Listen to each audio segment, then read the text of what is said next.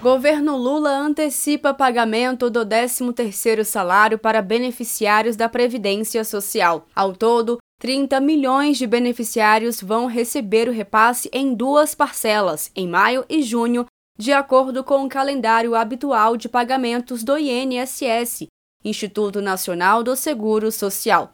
O investimento do governo Lula é de mais de 60 bilhões de reais. Os valores já serão pagos com o reajuste do salário mínimo, anunciado por Lula no dia 1 de maio, no valor de R$ 1.320. Tem direito ao abono os segurados do INSS que durante este ano tenham recebido auxílio por incapacidade temporária, auxílio acidente, aposentadoria, pensão por morte ou auxílio reclusão. A medida é importante porque a renda das famílias brasileiras segue comprometida com a taxa básica de juros em 13,75%. A diretora socioambiental do Banco Nacional de Desenvolvimento Econômico e Social, Tereza Campelo, afirmou que a manutenção da atual taxa de juros é insustentável e prejudica o crescimento do Brasil. O grande debate é o seguinte: por que nós temos a maior taxa de juros, a taxa de juros mais elevada do mundo? É insustentável, é, não é razoável, não tem explicação. A economia está tá mirrando. Então,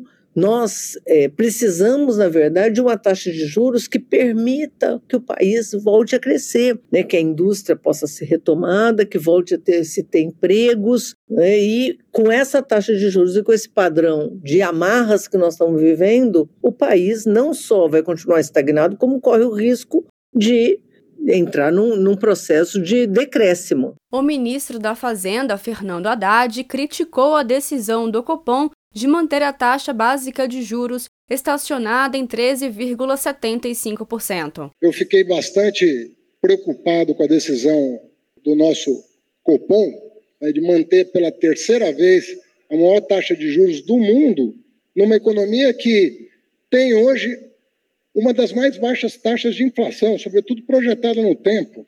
Mas ainda assim, nós vamos perseverar em tentar harmonizar a política fiscal monetária, vamos perseverar no diálogo com, com o Banco Central, vamos perseverar no diálogo com a sociedade, porque nós entendemos que esse é um tema muito importante e não opõe, como alguns pensam, o político ao, ao técnico. Não é verdade isso. Há visões sobre como operar a política econômica que merecem ser apreciadas pela sociedade. De Brasília, Thaisa Vitória.